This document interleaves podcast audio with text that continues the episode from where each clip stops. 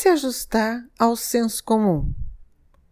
Qual é o alto custo de não expressarmos nossos sentimentos e nos apoiarmos nas opiniões das pessoas?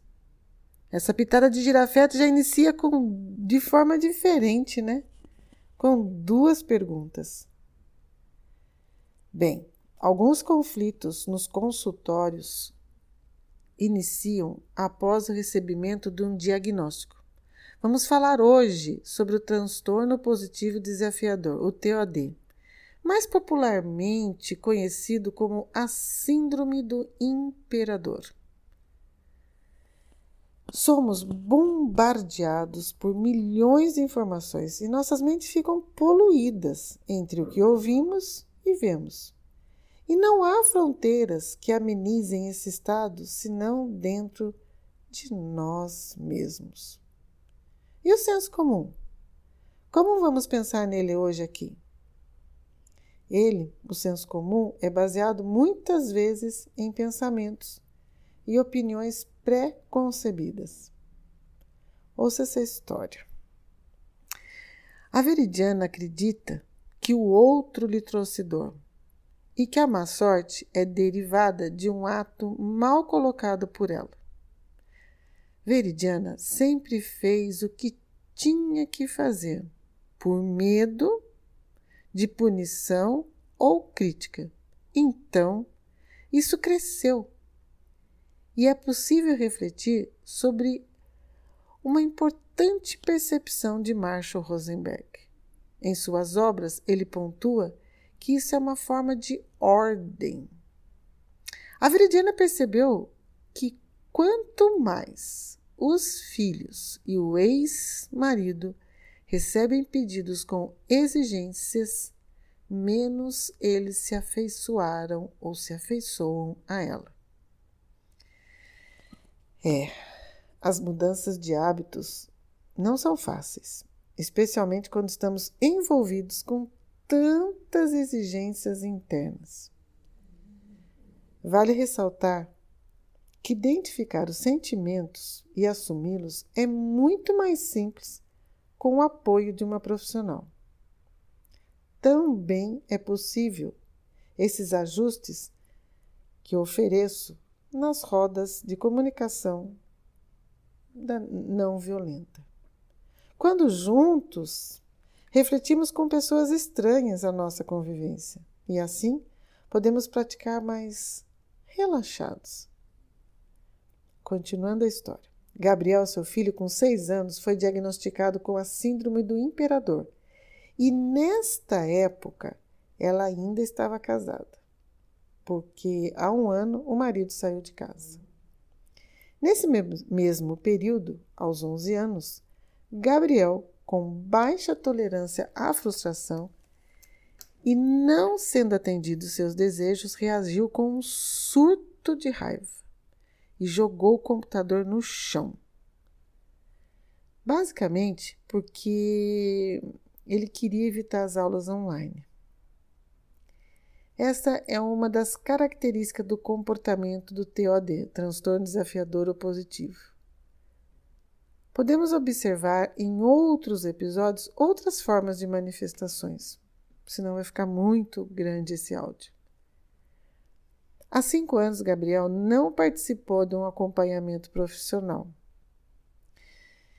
E, baseados pelo senso comum, a mãe foi rotulada. As professoras, a família, o grupo de mães e até o ex-marido encontraram ali a solução. É a solução. Para eles, o gatilho da ação e do transtorno do filho da Veridiana foi diagnosticado, diagnosticado por eles, dizendo que foi devido à separação do casal. É mais comum acessar uma mudança de comportamento por meio de julgamentos. As pessoas creem que essa abordagem gera mudanças positivas. Isso ainda acontece. Para a Veridiana, esse é um momento de profunda autodesconexão e desconexão com todos ao seu redor.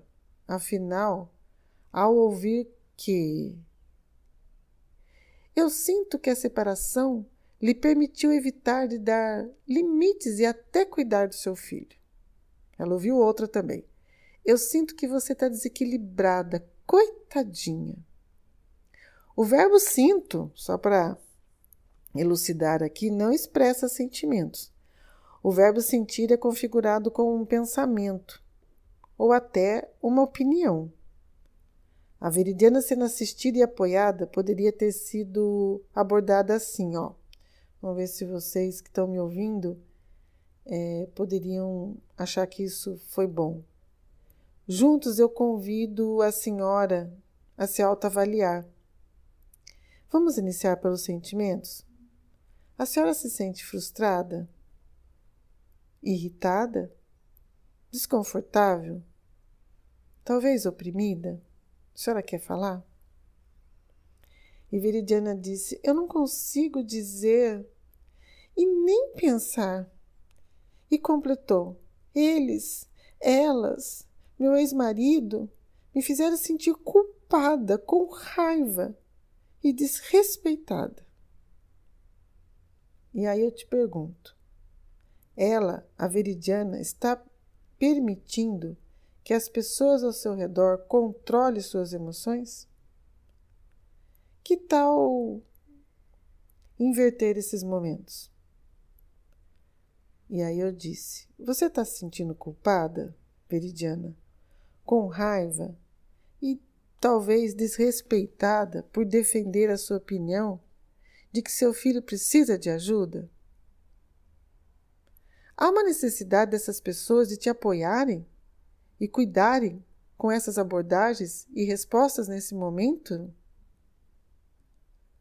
Antes que as pessoas controlem as palavras, gente, vamos aferir o que faz sentido sentir. Reflita comigo. Sobre as interações nesse episódio, quais seriam as necessidades que essas pessoas podem ter tentado suprir com palavras ou ações? Eles contribuíram? Eles deram significado para Veridiana? Deram segurança? Companhia? Apoio? Ou até escuta? O tema ficou intenso, né? Aqui nas Pitadas de Girafeto.